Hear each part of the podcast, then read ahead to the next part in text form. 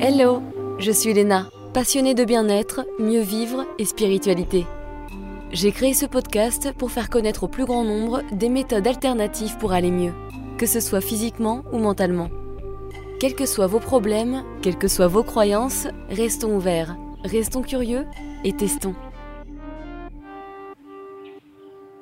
Bonjour à tous et voici la suite de l'épisode avec Seth Lyon, spécialiste en traumatologie somatique. Bonne écoute Est-ce que tu peux nous dire ce que sont les méditations somatiques pour ceux qui ne savent pas? Bien sûr.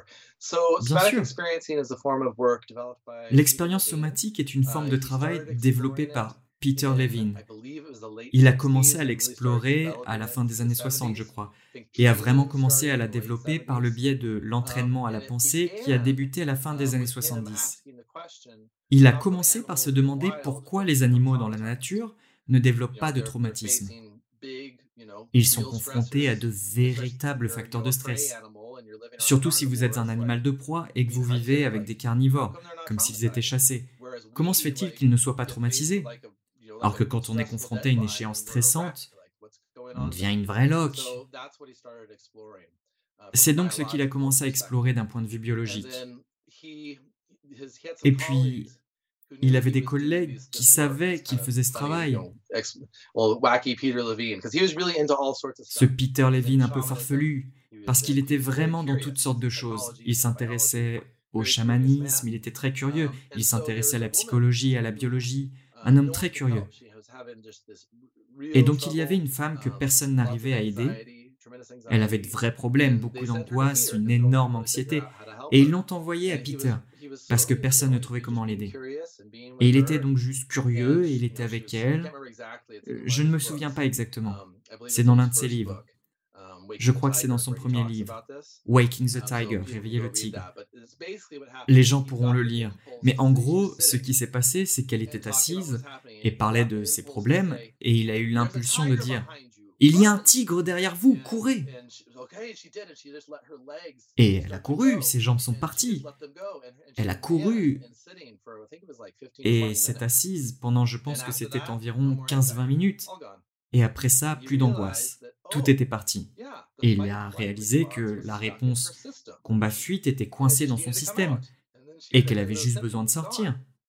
Et alors, elle l'a fait et le symptôme a disparu. Heureusement, il s'agissait d'un cas assez simple d'activation de réponse combat-fuite non résolue, qui est la forme de traumatisme la plus facile à traiter. Je n'en ai eu qu'un seul, parce qu'il est beaucoup plus courant d'avoir un drame complexe avec toutes ces réponses de survie superposées. Mais oui, heureusement, celui-là était assez simple, et il lui a donné cette révélation. Ah, le système sait comment s'en sortir. On doit juste lui fournir les stimuli appropriés et l'attention qu'il peut naturellement libérer du système. C'est comme ça qu'on a commencé à explorer et à développer l'expérience somatique. Et maintenant, il y a des formations dans le monde entier. J'adore. C'est tellement intéressant et pourtant tellement basique. On devrait connaître ça dès l'enfance.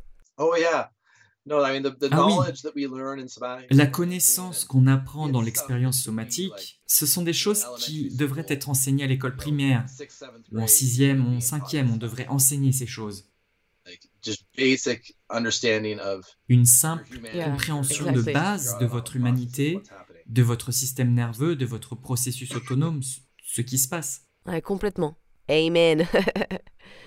Une chose dont j'aimerais parler est le fait que les gens n'utilisent pas correctement l'énergie de la colère, qui peut être très puissante, et c'est là que nous pouvons peut-être parler de la manière de la gérer sainement et de la façon de la ressentir et d'utiliser le potentiel de cette énergie particulière. Yeah, for sure. Oui, c'est sûr. Uh, la colère est un vrai problème dans notre société parce que, comme je l'ai dit, les menaces auxquelles nous sommes confrontés ne sont généralement pas flagrantes. Elles prennent souvent la forme de facteurs de stress, de conditions sociétales, de situations de travail, de délais, de rage au volant, de circulation, de choses de société industrialisée. Oui, c'est très rare. Il y a de véritables attaques, euh, de véritables crises bien sûr, mais pour la majorité des gens, ce qui agite leur système est plus subtil. Et généralement, on n'a que deux exemples de la façon de gérer la colère. Soit on la réprime, soit on la laisse exploser. Et les deux sont vraiment malsains. Parce que quand on réprime la colère, elle se replie sur elle-même et se transforme en dépression essentiellement. C'est une énergie vitale refoulée qui est très forte. Il faut donc utiliser le blocage pour y parvenir. Le système doit recourir à la réponse figée, au blocage pour retenir tout ça et on déprime. Ou si on laisse exploser la rage, alors évidemment c'est dangereux. On peut blesser d'autres personnes ou se blesser soi-même. Donc on n'a pas vraiment de bons modèles pour gérer la colère. Et c'est là qu'entre en jeu ce qu'on appelle l'agression saine. Parce que quand on fait ce travail sur le traumatisme, on arrive presque toujours à un point où la personne commence à se sentir vraiment en colère. Et ce, quelle qu'en soit la raison, comme ce qui a été réprimé dans son enfance, ce qu'elle n'a pas pu exprimer, comment elle n'a pas été valorisée, comment on ne lui a pas accordé l'attention qu'elle méritait, comment elle a été disputée par tel professeur ou tel parent, comment elle a été frappée ou maltraitée, quoi que ce soit. Toutes ces impulsions visant à se protéger sont présentes dans le système. Et il est important de comprendre que c'est vraiment ça qu'est la colère. La colère est différente des autres émotions. Elle est en fait destinée à faire quelque chose, c'est un carburant. Elle est censée alimenter l'autoprotection. Elle est censée alimenter notre capacité à avoir des limites, à dire non, à nous défendre et, si besoin, à nous protéger physiquement ou à réussir à fuir quelque chose qu'on ne peut pas combattre. C'est à ça que sert l'énergie de la colère, à alimenter l'activation. Donc, lorsqu'on aborde l'agression saine, on s'intéresse à la façon dont cette énergie veut agir dans le système. Alors, qu'est-ce qu'on utilise pour se protéger? On utilise nos mains, nos griffes, nos bras, notre visage, nos dents. Ou si on pense à un loup, par exemple, on utilise notre visage pour lui indiquer qu'il ne doit pas s'approcher. Tu vois? Ou on peut utiliser nos jambes pour donner des coups ou taper du pied. Alors comment on peut canaliser ça d'une manière sûre? et ce n'est pas qu'une marque d'agressivité, ça ne s'agit pas d'exploser. Il y a certaines formes de thérapie qui sont très cathartiques, comme frapper des trucs avec une batte de baseball, ou casser des assiettes, crier. Et c'est en fait trop intense parce qu'on doit rester connecté au sens ressenti de l'expérience, à l'énergie de la colère. Et si on le déplace trop rapidement à travers de grandes actions, il est très difficile de rester connecté à la nuance du sens ressenti dans le corps. Donc ce qu'on fait, c'est qu'on explore des choses comme, par exemple, vous prenez une serviette, vous la tenez dans vos mains afin que vous puissiez vraiment sentir comment vous pourriez la tordre avec une résistance. Et puis vous ressentez l'énergie de la colère, tu vois. Et peut-être que tu vas utiliser ton visage, tu serres et tu grognes un peu. Et tu laisses ton visage faire ça. Tu utilises les muscles, mais tu restes connecté à la sensation de cette énergie. Et tu notes ce qui se passe. Ou vous pouvez aussi peut-être pousser contre un mur ou un meuble ou idéalement contre un ami ou un praticien qui peut vous offrir une certaine résistance. Et vous ressentez simplement l'effort de la pousser. Ou bien vous pouvez utiliser le son. Il se peut que la mâchoire ait besoin d'être utilisée. Ce sont tous les types de choses que nous explorons dans le travail sur l'agression saine. Et puis il y a aussi un autre élément qui peut impliquer l'utilisation de l'imagination. On peut avoir besoin d'imaginer la destruction des choses ou des personnes qui nous ont blessés dans notre esprit. Ça marche vraiment. Oui, ça peut aussi en faire partie. Et s'autoriser à faire ça dans son imagination peut être très difficile pour beaucoup de gens. Je pense que j'ai tué beaucoup de personnes. oui. Moi aussi. Ah oui, j'ai écrit beaucoup à ce sujet. J'ai décapité des membres de ma famille plusieurs fois. Et c'est bien, votre esprit, votre imagination. Tant de gens souffrent de leur dialogue intérieur, de l'autocritique, de jugement intérieur, du sentiment de ne pas être assez bien. Tout ça est venu d'ailleurs. Tout ça vient de l'extérieur, des gens et des institutions. Et ce que fait le système s'il ne se défend pas à ce moment-là, c'est qu'il intériorise et crée ces golems dans notre imagination qui nous crient dessus. C'est bien de détruire ces salauds, non? C'est bien d'y aller et de leur couper la tête et de sentir le corps pendant que vous le faites, le ressentir au ralenti, comme les épées, ce genre de choses. Tel Dark Vador. oui, oui. Mais ce que tu dis est tellement important pour ressentir l'émotion, parce que je me souviens, il y a peut-être de ça 13 ans, je voyais une psy, je devais me battre contre un oreiller, mais je ressentais pas l'émotion. En fait, cette émotion, elle était bloquée, j'avais honte de la montrer devant quelqu'un, ça sortait pas en fait. Donc pour moi, j'avais juste l'air con. je me demandais ce que j'étais en train de faire, j'étais pas du tout dedans. Évidemment, ça a servi à rien. Oui, absolument. Il est très important que nous construisions ça et que ça vienne d'un endroit où l'on reste connecté intérieurement et où l'on ressent l'émotion, la chaleur. C'est très commun comme quand vous vous connectez vraiment à elle et vous commencez à la laisser s'exprimer. Vous aurez des bouffées de chaleur qui traverseront le système et vous aurez peut-être des tremblements, des vibrations, peut-être même des larmes.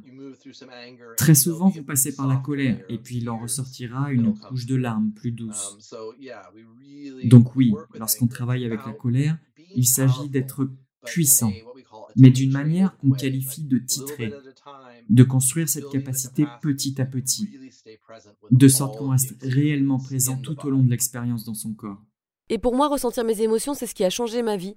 J'ai appris ça il y a deux ans, j'ai commencé à être connectée à mon corps et à mes sensations, sans jugement et avec amour, en tout cas compassion, et ça a littéralement changé ma vie pour toujours. Mon système digestif va vraiment mieux et je pense qu'honnêtement, je médite au moins 1h30 par jour, tout simplement parce que j'ai trouvé ma méditation qui me fait du bien. J'adore ça, c'est vraiment euh, authentique. C'est même une nécessité pour mon corps. J'ai toujours d'ailleurs des sortes de vibrations, de fourmillements à chaque fois. trop marrant, c'est vraiment bizarre et j'adore toutes les sensations que j'ai, il y en a plein. Oh yeah, that's so great. Ah oui, c'est génial. Et c'est tellement important pour accomplir ce travail, d'aimer les sensations. C'est une excellente affirmation. C'est tellement important parce que c'est l'un des plus grands revirements qui peut se produire quand on accueille les sensations de nos réponses de survie plutôt que d'essayer de les garder à distance. Oh oui, et ce qui est rigolo en ce qui concerne ma méditation somatique, ce sont les bruits de mon ventre. On dirait un opéra, oh, mais au moins pendant une demi-heure. Peut-être parce que je suis très viscérale, j'en sais rien, on est sûrement tous différents, mais on dirait une symphonie de Beethoven. Maybe I don't know, but it's like oh, yeah, oui, c'est génial. It's like Beethoven. Tout le monde est différent, mais c'est très commun quand on commence à travailler.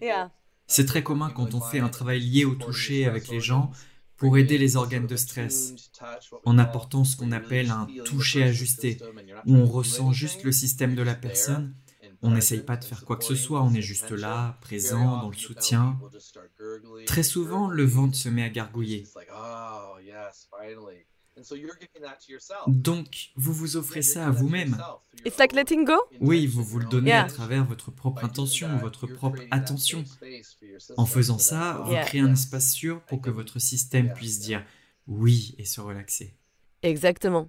J'adore rajouter une intention, c'est hyper pratique et hyper utile. Par exemple, aujourd'hui, j'avais une sensation dans ma cheville, donc j'avais cette intention d'avoir une curiosité neutre envers ma cheville et des questions du genre comment je peux t'aider aujourd'hui? Je t'écoute, vas-y, parle-moi. Juste sois toi et je vais écouter ce que tu as à me dire.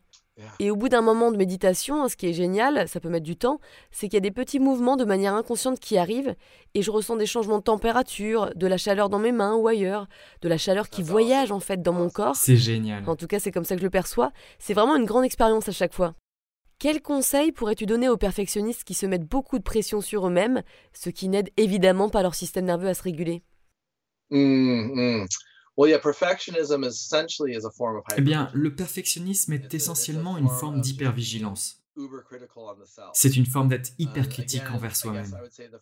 Encore une fois, je pense que la première chose, c'est de réaliser que ça n'a pas commencé avec vous. Ce n'est pas comme ça que vous êtes. C'est le résultat d'informations que votre psyché et votre système nerveux ont absorbées très tôt sur le besoin d'être performant, sur le besoin de toujours bien faire, peu importe ce que c'est. Et ce qui est sûr, c'est que ça vient de l'extérieur. Je dirais donc que c'est la première chose à reconnaître.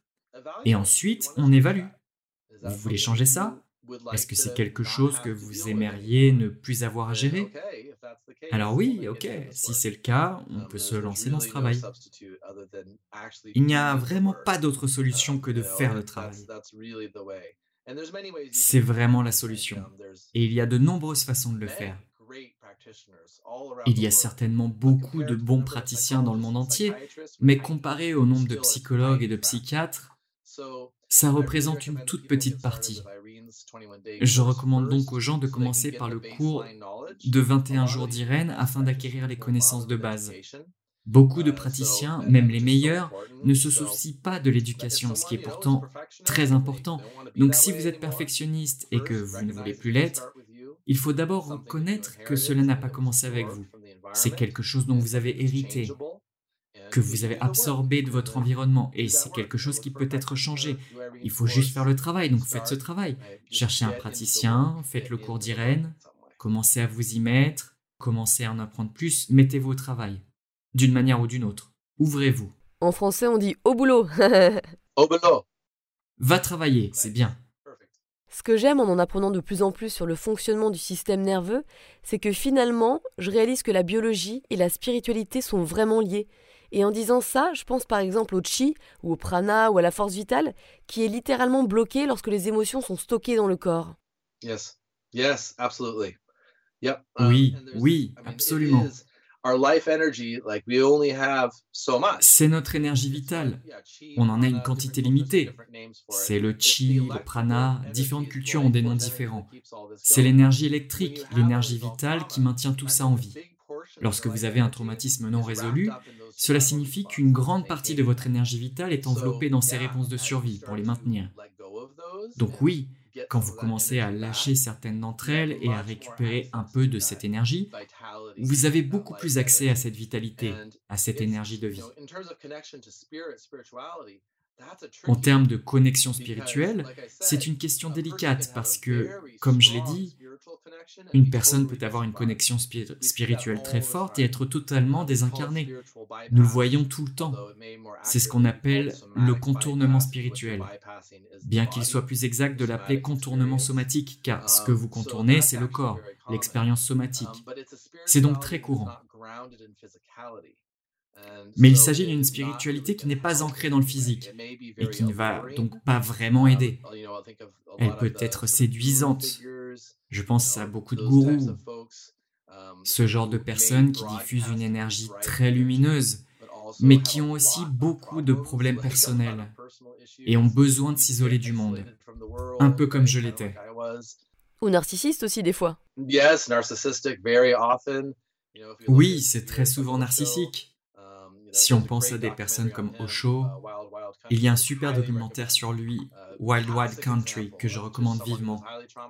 C'est l'exemple classique de quelqu'un de très traumatisé, très connecté à la spiritualité et à tous les dysfonctionnements qui se sont produits dans sa communauté avec lui et ses disciples. C'est une représentation classique d'une spiritualité qui n'est pas ancrée dans la physicalité, qui n'est pas ancrée dans une régulation. Et donc la régulation du système nerveux est, je pense, la base de toute spiritualité qui est vraiment efficace, puissante et bénéfique. On doit être dans notre corps, oui. Si tu veux être spirituel, tu dois apprendre à gérer tes merdes. Désolé du langage, mais c'est vrai. C'est ce qui te permet d'être plus lié à notre monde interne et externe, à la Terre et à l'univers en quelque sorte. Exactement. C'est comme si la façon d'avancer, je pense, en ce moment sur cette planète, en termes d'évolution de, toutes les de toutes les façons dans notre conscience et notre spiritualité, est de tourner notre action vers la merde, vers le sous-sol. On doit aller dans les souterrains, dans les sous-sols de la psyché et de la physiologie et creuser avec soin. Pas tout d'un coup, pas de manière cathartique, par l'éducation, par l'information. On doit faire ce voyage dans le monde souterrain et se reprendre en main. Et c'est la voie à suivre pour accéder à une spiritualité et une conscience réelle, harmonieuse et ancrée qui peuvent être bénéfiques. Ça pourrait être le but d'une vie. Oui, oui. Enfin, c'est ce que je pense, mais c'est le choix de chacun. Absolument. ce que je trouve fascinant dans ce travail de guérison des traumatismes, c'est que tu deviens vraiment une autre personne. C'est comme si ton ancienne personnalité était basée sur des traumatismes, mais pas sur ton moi authentique. C'est pas facile de passer de l'ancienne personnalité à la nouvelle, parce que pendant ce travail, il y a quand même des phases où tu sais plus qui tu es. Mais c'est excitant. Yes, yes, Oui, tout à fait. C'est une chose universelle dans ce processus, dans ce travail, parce que lorsqu'on grandit, on forme sa personnalité. C'est comme ça que ça marche. On développe des goûts, des aversions, des préférences, des tendances, à la fois intérieures et comportementales. Tout ça forme ce qu'on est ou ce qu'on pense être. Mais si on grandit avec un traumatisme, encore une fois, ça concerne presque tout le monde à un certain degré, notre personnalité se forme en réaction à ces facteurs de stress, à ces traumatismes. Et donc une partie de notre personnalité consiste à garder ça à distance. Et on pense alors que c'est ce que nous sommes. Et donc, au fur et à mesure qu'on déballe et qu'on découvre ces choses, il y a toujours un moment où une personne se dit ⁇ Ah merde, je ne sais plus qui je suis. C'est bizarre. Oh là là, mais purée, qui je suis? Oui, exactement. Ce qu'on espère, c'est qu'une personne puisse arriver au point où tu es. Où c'est excitant parce que ça peut aussi être vraiment effrayant au début. On peut se demander, mais où est-ce que j'ai atterri? Qu'est-ce qui se passe? Mais c'est là que vous savez que vous êtes vraiment proche. Un long chemin a été parcouru. Quand tu arrives à ce point et tu réalises que tu ne sais pas vraiment qui tu es, c'est très bien. C'est très positif. Car ça signifie que maintenant vous vous rapprochez de votre authenticité, de qui vous seriez vraiment si vous n'aviez pas eu à vous replier sur vous-même et à gérer tous ces facteurs de stress. Et c'est souvent une personne très différente. En ce qui me concerne, il y a un noyau en moi qui est toujours resté le même en ce qui concerne la façon dont je me sens à l'intérieur. J'ai toujours eu l'impression d'être moi-même d'une certaine manière, mais en plus, il y avait tellement de choses qui n'étaient pas vraiment moi. J'aime toujours passer du temps seul et je suis plutôt une personne solitaire et ça me convient. Mais avant, toute ma vie était construite autour de ça. Et maintenant, je réalise qu'en fait, j'aime vraiment faire ça, entrer en contact avec les gens, enseigner, donner des cours collectifs, travailler avec mes clients, dîner avec des amis, être dans une ville. Je vivais dans les bois. Oui. Donc être capable de vivre en ville. Je détestais l'argent, je détestais tout le système. Et maintenant, ok, je suppose que je peux faire des choses positives. Maintenant, je conduis une Tesla. non, non, je rigole. Non, ne conduisez pas de Tesla. Je ne suis toujours pas très fan des biens matériels, mais j'ai réalisé que quand tu fais de la richesse, alors tu peux partager la richesse. Plus on produit, plus on peut partager avec d'autres, plus on peut diffuser ce travail dans le monde. C'est vrai. L'argent peut être une énergie positive qui aide à créer plus de bonté. Il y a tous ces changements que j'ai traversés. Oui, les croyances, exactement. Et donc c'est une bonne chose à savoir avant pour vos auditeurs que s'ils se lancent dans ce travail, ils arriveront à un point où ils passeront par cette sorte de dissolution de leur moi et ils devront découvrir qui ils sont pour de vrai. Ce qui est réjouissant, c'est un bel événement quand on découvre son authenticité. C'est tellement puissant. Pensais à ça. Des fois, quand tu fais ce travail, tu deviens hyper conscient des sensations dans ton corps. Donc je sais qu'il ne faut pas nourrir la peur, mais comment tu peux gérer ça? Parce que ça peut être un peu intimidant au début, hein ça peut faire flipper.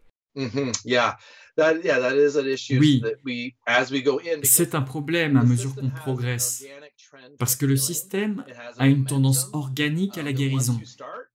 Il a un élan qui fait qu'une fois que vous commencez, une fois que vous prenez ce chemin, une fois que vous prenez la pilule rouge, vous êtes de l'autre côté du miroir.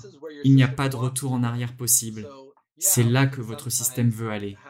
Donc oui, on peut parfois avoir des jours ou des semaines où on en ressent un grand malaise, beaucoup d'intensité. L'une des choses qu'on enseigne aux gens très tôt dans ce travail, c'est que, premièrement, il faut identifier vos ressources. C'est très important de savoir quelles sont vos ressources. Et par ça, je veux dire des choses externes ou internes. Mais pour commencer, identifiez les ressources externes. Qu'est-ce qui vous calme? Qu'est-ce qui vous apaise? Qu'est-ce qui vous donne un sentiment de réconfort et de connexion? En étant vraiment clair sur ce que ces choses sont et en utilisant ces choses lorsque vous commencez à vous sentir dépassé. Ou quelles sont vos ressources internes? Ce sont plus des choses comme avoir la capacité de ressentir les choses, ou le désir d'adhérer au processus, de comprendre que c'est normal de ne pas être sûr de qui on est. Ce sont toutes des capacités et des ressources internes. Pour être vraiment clair au début, quelles sont mes ressources? Sur quoi puis-je compter pour m'apaiser et me calmer un peu? et puis une autre chose qu'on enseigne, c'est comment sortir de l'expérience interne et aller vers l'extérieur. Comment est-ce que je peux vraiment m'intéresser à mon environnement? Comment faire? Ah, je vais porter mon attention à cet arbre, par exemple, à vraiment me concentrer sur lui. Je regarde ses feuilles, j'assimile sa couleur, sa texture. On apprend à se concentrer sur l'extérieur pour pouvoir sortir un peu de l'intérieur si cela commence à devenir accablant. Et puis tout simplement, quels sont vos systèmes de soutien? À qui vous parlez dans votre vie C'est un point de départ très important. Parfois, si les gens commencent à se sentir dépassés, le simple fait de parler à un ami, de parler à quelqu'un avec qui on se sent en sécurité, peut être d'une grande aide. Donc, encore une fois, c'est une ressource. Ce sont donc les deux choses les plus importantes, connaître ses ressources et comprendre que l'on peut sortir de l'observation de l'intérieur pour observer l'extérieur. Et puis il y a des choses plus spécifiques qu'on enseigne dans le cours, comme la pendulation. On apprend par exemple à ⁇ Oh mon Dieu, je ressens une telle intensité dans ma poitrine. Eh bien, qu'est-ce qui se passe dans mes cuisses? Qu'est-ce qui se passe dans mes coudes ?⁇ C'est difficile de commencer par ça. Absolument. Une grande partie de ce travail, c'est du travail. Vous construisez littéralement de nouvelles voies, de nouvelles fonctionnalités du cerveau, en détournant votre attention d'un point problématique. Parce que ce qu'on a tendance à faire en tant qu'être humain, si quelque chose est désagréable, on a tendance à zoomer dessus avec notre conscience et ensuite à nous en inquiéter. Et cela ne fait qu'empirer les choses. Il s'agit d'apprendre à ne pas forcer et puis, trouver quelque chose d'autre à l'intérieur ou à l'extérieur, c'est un autre aspect de la question.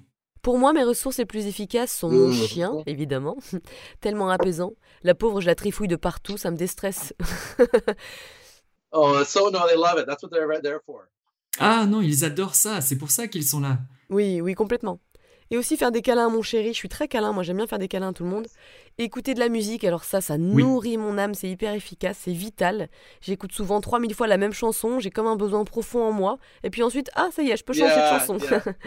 Et évidemment les méditations somatiques, hyper important. Je fais de la musique, donc c'est probablement ma plus grande ressource. Je compose toujours, ce sera um, toujours mon premier amour créatif. Donc ce que um, j'ai fait, c'est que j'ai appris à jouer de plein d'instruments et ensuite j'ai commencé à enregistrer. Donc aller dans un studio d'enregistrement, créer de la musique, um, c'est probablement ma plus grande ressource. Aussi, juste simplement passer du temps avec Irène, me connecter avec elle. Produire de la nourriture est important. J'aime regarder des émissions, la boxe, l'art martial. J'en fais plusieurs fois par semaine, ce qui est une grande ressource pour moi, l'entraînement et la boxe. Oui, un tas de choses différentes. La lecture est aussi une grande ressource. Et je pense aussi qu'un petit verre de vin, de temps en temps, ça peut être une ressource. Tu sais, je parle pas d'addiction ici, mais ce que j'aime bien avec ce travail, c'est qu'on travaille sur la culpabilité et c'est ok de rien faire et de regarder Netflix par exemple, ou c'est ok de boire un verre de vin. En fait, c'est ok d'être humain, quoi, sans culpabilité. Oh, oui, il ne s'agit pas d'être un genre de moine zen dans un temple. Non, non, on est ici sur Terre, dans cette vie, et les humains ont toujours choisi un divertissement, ça fait partie de notre culture. Donc maintenant, au lieu d'aller au forum et de voir une pièce de théâtre comme en Grèce, nous on a les séries Netflix, les films ou autres. Non, il n'y a rien de mal à ça. Et rien de mal avec le vin. Rien de mal à, je veux dire, toutes sortes de substances, le tabac, la marijuana. Peu importe ce que vous consommez, ce n'est pas ça qui peut être un problème. Ce sont les associations que les gens développent avec elles. Et ça peut être n'importe quoi. Ça peut être faire du shopping, ça peut être l'activité physique. On peut être dépendant à n'importe quelle activité ou substance. Et ça peut faire partie de notre façon de réprimer les choses. Dans ce cas-là, c'est pas bon. Mais non, si vous prenez juste un verre de vin à la fin de votre journée, c'est relaxant, c'est beau, c'est l'humanité. C'est génial. Ouais. Et en tant que représentante française ici, je valide ce message. yes, yes, yes. Oui. Mon nom est quand même Champy, il faut pas l'oublier, et je viens de la région Champagne-Ardenne, donc tu comprends mieux. ah, yeah. Nice. Well, my family is originally from Mais sympa. Uh, eh bien, ma famille est originaire de Lyon. C'est pourquoi mon nom de famille est Lion, oui. Oh, vraiment? Marrant.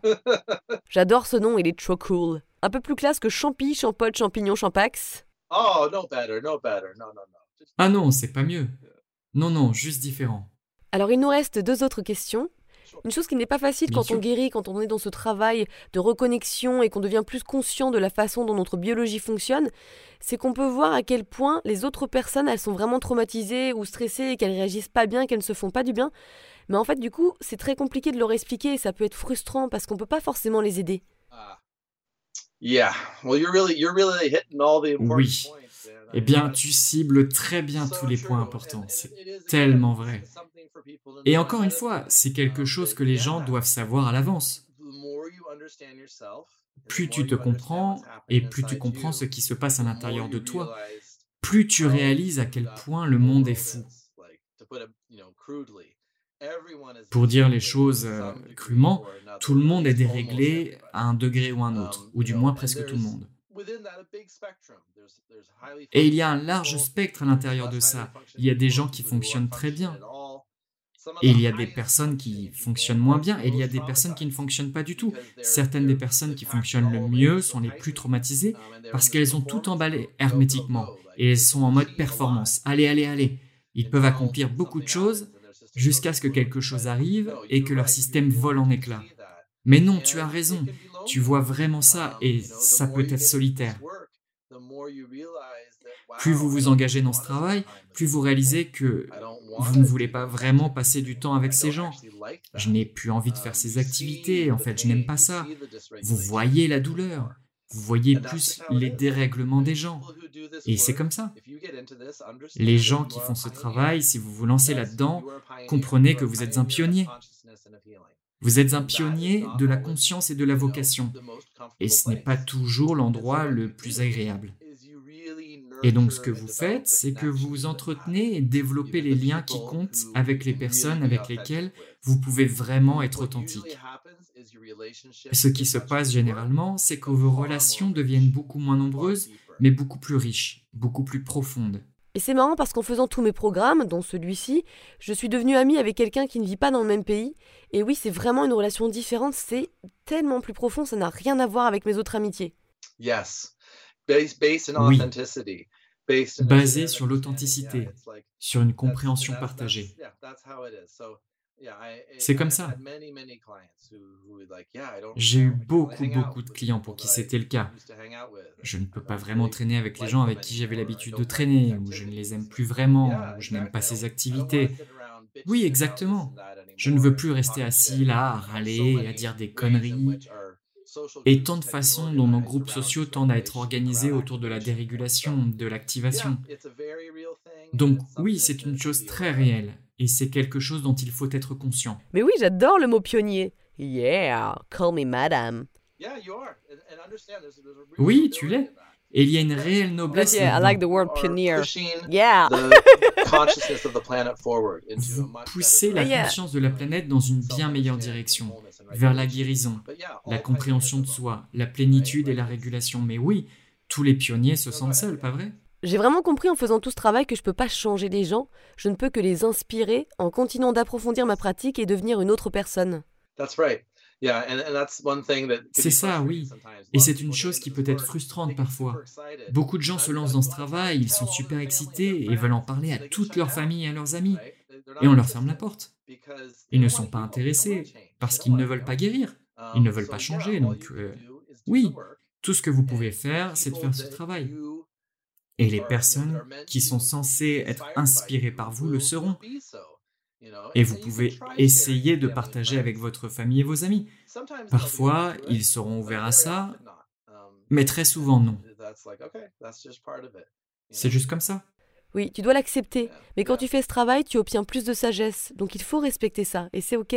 Yeah, exactly. Exactly. Oui, exactement. Nous allons terminer cet épisode avec des questions rapides et ce sont des questions plus générales. Oh, oui, bien sûr. Si tu ne devais garder qu'un seul livre, lequel serait-il? Oh wow, one Oh. book. Un livre. Quelque chose qui était vraiment important pour toi, quelque chose qui t'a fait tilt. Mhm. Probably uh, a book called Probablement un livre appelé Little Big de John Crowley. Um, C'est mon roman 10 préféré. Um, Je l'ai lu probablement dix fois. C'est mon roman love, préféré. uh, J'adore la fiction. uh, J'aime toutes les uh, formes de uh, fantastique ou de science science-fiction, le réalisme magique, ce type de livre vraiment basé sur l'imagination. Little Big. Est mon préféré. Cool. Quelle pratique pouvons-nous tous ajouter à notre routine quotidienne? Ah, orientation. L'orientation. Um, C'est la base. Je ne vais pas trop entrer dans le détail, mais si vous voulez commencer à explorer ce travail, l'orientation de base, prenez Pause, 5 minutes dans la journée. Faites une pause, asseyez-vous, prenez conscience de la sensation de votre siège, prenez conscience du sol sous vos pieds, et puis balayez simplement votre environnement. Laissez vos yeux ouvrir la voie. Laissez vos yeux trouver où ils veulent aller. Et trouvez simplement un endroit où il est facile de reposer vos yeux. Assimilez ce que vous voyez. Pouvez-vous sentir votre respiration, votre siège? Vous you l'intérieur et l'extérieur? Pouvez-vous relier votre environnement à votre expérience interne et être conscient des deux en même temps? 5 minutes. Avec cet exercice, tu peux te connecter au moment présent, à toi et à ton environnement, donc ça aide ton système nerveux. That's right. It's about coming into the C'est present ça. Il s'agit d'entrer dans le moment présent avec intention. Et il ne s'agit pas seulement de l'expérience corps-esprit, de l'expérience corps-esprit environnement, mais de tout le moment présent, à la fois ce how qui est à l'extérieur et ce qui est à l'intérieur, et comment ces choses sont reliées les unes aux autres? Comment vous sentez-vous? Ça crée un sentiment de sécurité, it et parce que vous devenez plus présent et plus calme. Comme je l'ai dit, le système veut toujours aller vers la guérison. Il peut prendre ça comme un signal pour laisser monter quelque chose. Vous pouvez vous sentir ému, angoissé, sentir un peu d'énergie passer. Alors soyez conscient qu'il ne s'agit pas nécessairement de se calmer. Il s'agit de devenir présent à ce qui est. Oui, j'adore ça. La meilleure activité pour se calmer? Ah, ah. Ça dépend fortement des personnes. Parce que things. chaque But personne a one besoin de thing choses that, différentes. um, I could say Mais une chose que je pourrais uh, dire, there's a common misconception c'est qu'il y a une idée fausse très répandue selon laquelle, pour se calmer, il faut prendre une a profonde inspiration. Et en fait, non, il faut faire une longue expiration. C'est très simple, car lorsqu'on inspire profondément, le rythme cardiaque s'accélère. Quand vous faites une longue expiration, cela fait baisser le rythme cardiaque, donc vous prenez une légère inspiration. Ça marche. yeah. And the system just immediately settles. You Le système se stabilise air immédiatement. push all Tu laisses sortir air tout out. l'air, tu pousses vraiment tout l'air et tu constates comment tu te sens. Très important, merci. Quel est ton mantra ou une phrase que tu te répètes régulièrement?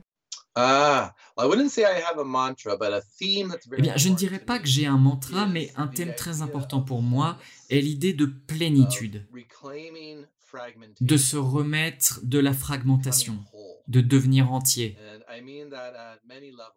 Et je l'entends à plusieurs niveaux. Lorsqu'on traverse un traumatisme, Um, on se fragmente. Des parties de nous-mêmes sont mises à l'écart dans ces réactions de survie.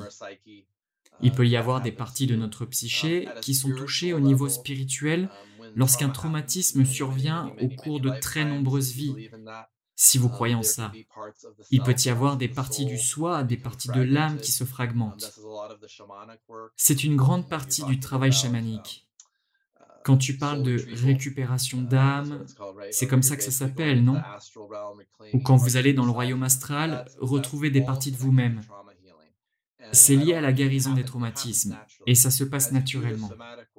En faisant le travail somatique, vous faites appel aux morceaux de vous-même qui ont pu être perdus à travers l'espace-temps. Et ce processus est pour moi le principe directeur le plus important pour devenir entier.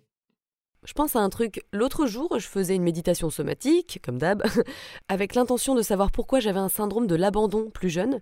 Et je ne sais pas pourquoi, au bout d'un moment, j'étais sûrement partie très loin dans ma méditation, mon mental avait lâché, et j'ai eu une image où j'étais dans un fossé pendant la guerre, abandonnée par mes camarades soldats. En gros, j'ai été laissée pour mort. Ça m'a réveillée. Je sais pas si c'est vrai ou pas, mais en tout cas, c'était une image assez précise. Yes. Oui. That's exactly what I mean. C'est exactement ce que je veux dire. Quand on fait le travail somatique, c'est une porte. À, mesure qu'on l'emprunte, c'est une porte qui mène vers d'autres vies, d'autres expériences, et elles peuvent venir comme ça. C'est comme ça que ça se passe. C'est tellement incroyable. On pourrait en parler franchement pendant des heures et faire un podcast qui dure 20 heures. Mais est-ce que tu veux partager une dernière chose avec nous? Eh bien, si ça éveille votre curiosité, si vous vous dites que vous devriez peut-être aller voir ça, écouter ça, s'il vous plaît, écoutez ça. Le monde a besoin de nous tous pour faire ce travail, pour s'informer. Notre monde est construit sur l'énergie de la survie. Notre société actuelle et le mode de fonctionnement de leurs institutions ne fonctionneraient pas si les gens n'étaient pas en mode survie. Ce serait impossible. Donc comprendre que si vous voulez changer le monde, si vous n'aimez pas la façon dont le monde est, si vous pensez qu'il pourrait être meilleur, si vous voulez changer la façon dont les institutions fonctionnent, changez-vous. Résolvez votre stress de survie. Découvrez votre authenticité. Parce que chaque personne a un but unique. Chaque personne a une étincelle authentique qui est l'expression unique d'elle-même c'est lorsque les gens se laissent aller à leur authenticité et commencent à agir à partir de là, plutôt que d'agir à partir de la survie. Des options complètement différentes deviennent possibles en termes de ce que vous pouvez réaliser et découvrir, et comment vous pouvez influencer les gens autour de vous. Éveille ta curiosité. Oui, fais le travail. Et oui, comme je l'ai dit, je suggère que tout le monde commence par les 21 jours de mise au point du système nerveux d'Irène. C'est juste la base de ce dont vous avez besoin pour faire ce travail. Et je recommande aussi vivement les séances privées. C'est juste que, comme je l'ai dit, il est parfois difficile de trouver un très bon praticien. Donc si vous faites d'abord les 21 jours, vous serez très bien informé sur ce qu'il faut rechercher dans un travail privé. Parce que je pense vraiment que vous pouvez faire beaucoup uh, en devenant votre propre remède, comme le dit Irène. C'est devenir votre propre remède, votre propre praticien, comme fondement. Et ensuite, si vous voulez un soutien supplémentaire d'autres personnes, très bien, mais vous savez ce que vous recherchez. C'est pourquoi je vous conseille d'y jeter un coup d'œil, de vous mettre au travail et de commencer à explorer. Oui, oh là là, oh que oui. Au boulot encore Au boulot, tout à fait. Un grand merci, Seth. Bien sûr, oui, c'est un plaisir. C'était super de parler avec toi.